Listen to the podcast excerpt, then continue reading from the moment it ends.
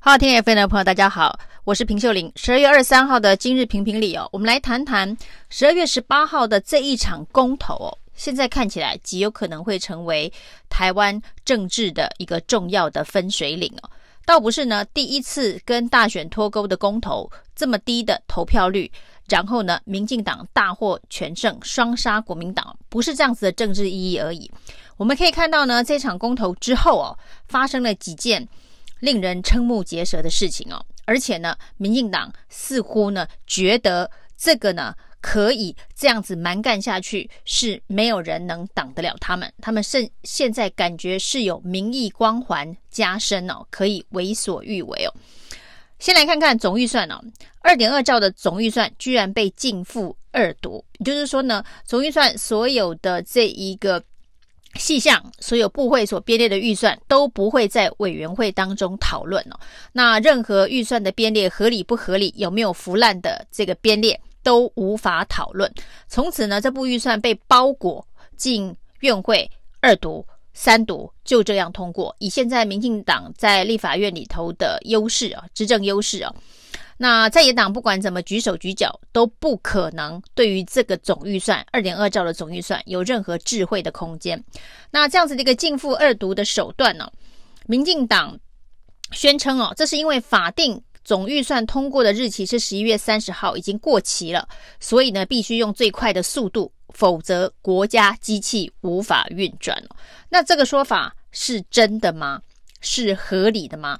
那有人往前看，过去几年其实可以看十几二十年的总预算的审查时间呢、哦，极少数是在十一月三十号之前完成的，最晚最晚最晚有一年度甚至到隔年的六月中才完成总预算的审查。所谓的十一月三十号必须完成，否则违反法定程序，因此只能进付二读。那这个说辞呢，只有在此时此刻适用哦。过去的总预算超过十一月三十号所谓的法定期限没有审查完，没有一次用径付二读的方式处理哦。那有人说这个非常的违反民主精神，甚至呢已经接近独裁的程度，因为预算不给审。立法院最大的功能就是帮人民看紧荷包，监督执政党的这个执政政府的相关的施政。施政后面的基础就是预算了，现在就是完全阉割。监督的能力啊，完全阉割监督的功能。那在这种违反民主精神、是接近独裁做法的批判声中哦，今天呢，民进党团总召柯建铭说没有违反民主精神啊，因为呢，今天施明德前主席还打电话给柯建铭啊，这是柯建铭转述的。施明德主席说，这怎么可以算是？独裁违反民主呢？因为如果是独裁的话，怎么还有机会审预算呢？我们现在的这个台湾的自豪的民主精神标准降到这么低吗？当然，这是柯建铭转述施明德的话，不晓得施明德是不是真的这样子认为这件事情。你们既然都还有机会审预算呢，不管你是径付二读。的这个表决，或者是你在委员会，你可以逐笔审查，都一样，都叫做审预算了。那只要能审预算，就不是独裁，就是民主。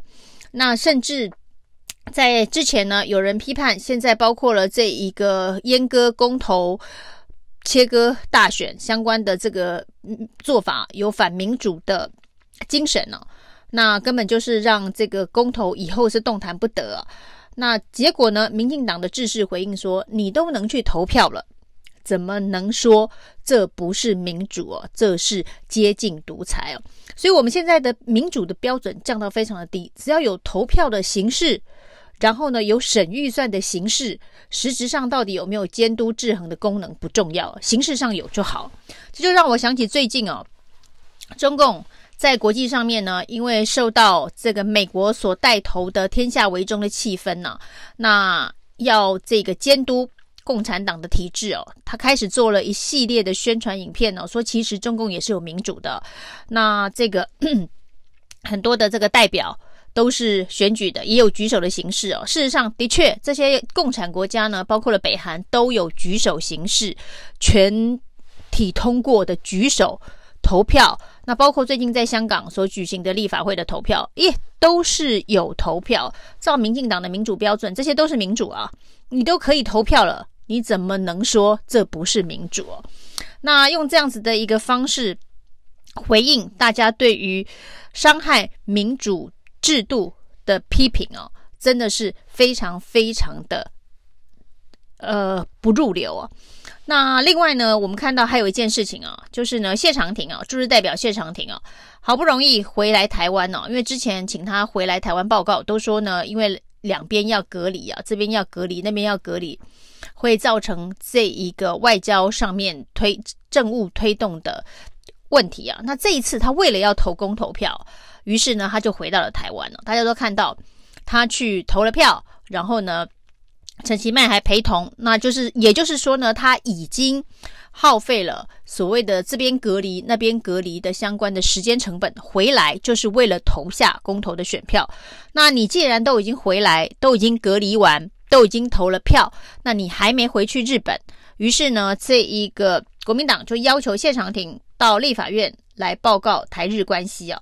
那台日关系最近在这一个所谓的核实议题上面。其实大家的关注度很高，因为呢，莱猪反莱猪公投被否决之后，接下来要加入 CPTPP，要拿到门票，显然核实是非常重要的关键。所以希望谢长廷能够到立法院来备询，跟台日经贸，就算未来要谈 CPTPP 的相关的议题哦，那还有包括了日本的新内阁组成，岸田文雄到现在呢，对于要不要跟进美国的脚步抵制。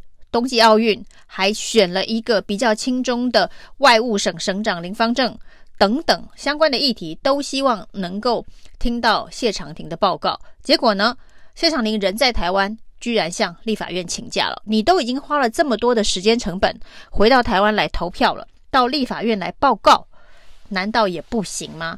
总预算不能省，驻外代表不用来备询。另外呢，现在所谓的推动地方制度法的改革，其实说好听的是改革，实际上呢，就是在帮林志坚寻找下一个选举的舞台。所谓的足足病的相关的议题哦，蔡英文总统已经公开宣誓哦，在民进党的中常会。那在民进党中常会公开宣誓，意思就是这些呢，对于只有足足病有意见的其他派系可以闭嘴了。他已经定调，第一波就是只有新竹跟县跟新竹市合并，那这个呢是为了半导体产业哦。那这个说法哦，如果你真的是为了科技聚落，为了半导体产业，那竹南铜锣都有相关的科学园区，那为什么不是竹竹苗并啊？大家还记得吗？在这一个。苗栗当时的科学园区发生了这个新冠肺炎 （COVID-19） 的疫情的时候，王必胜还大张旗鼓的亲自进驻，所以呢，科技重症当然要包括苗栗的这个科学园区哦。那为什么不是竹竹苗？说穿了。就是呢，如果竹竹苗一起并的话，林志坚要选赢的机会就微乎其微了，所以不能竹竹苗并哦。所以并不是为了半导体的科技聚落，而是为了林志坚的选举舞台哦。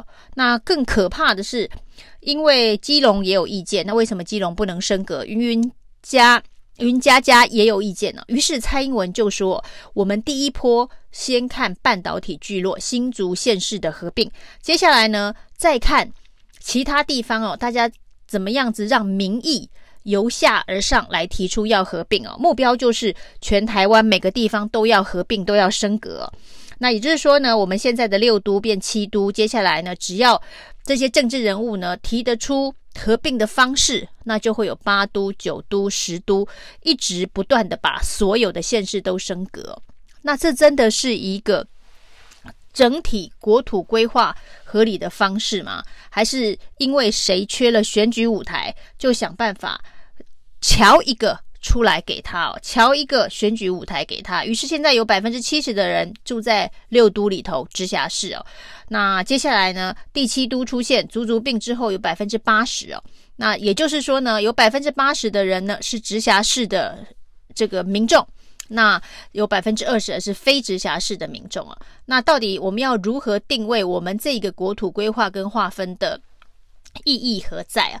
那照蔡英文的说法是呢，就是每一个合并都代表它是一个核心都市啊，所以核心都市越多，台湾的竞争力就越强啊，真的是这样吗？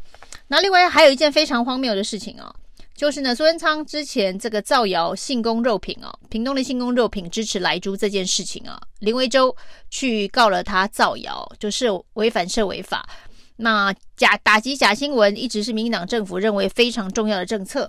那没想到呢，中正一分局函送了这个苏贞昌造谣的这一个相关的呃诉状，到了台北方法院被驳回啊。那驳回的理由非常的特别哦，是说呢，这一个检警在调查这件案件的时候没有传唤当事人。那当事人就是苏贞昌哦，那他没有传唤当事人，他只看了他在立法院里头备询的影带，就把这一个函文函到法院了，所以法院说是程序不完备，所以驳回哦。那中正一为什么没有传唤苏贞昌哦？他是说呢，苏贞昌在立法院备询已经讲得很清楚了，他也去函卫福部，说这有没有违反食安法？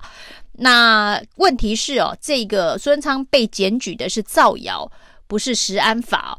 那造谣就比较接近社违法，但是为什么约都不约哦？中正一说没有必要。那现在被法院用这个程序理由驳回之后呢？中正一说以后会精进办案的作为哦。那到底该如何精进哦？那这个被检举人你就传唤他，这不就是一般的办案作为吗？你只要用一般的办案作为，你就不会被法院驳回。那你现在要用精进的。办案作为，那是要如何精进？就是说，我不传唤也能够写出一个让法院认为程序没有瑕疵的函文吗？还是说呢，要像之前丁怡铭到中正一分局去接受讯问的时候，帮他瞧好停车位？到底哪一个是精进作为哦？那对于没有传唤这个苏贞昌而被法院驳回相关的这一个函送的。文件，那这到底中正一分局是应该要记功还是记过？苏贞昌现在恐怕是很伤脑筋哦。以上是今天评评理，谢谢收听，收听，谢谢收听，请继续关注好好听 FM，并分享给您的好朋友。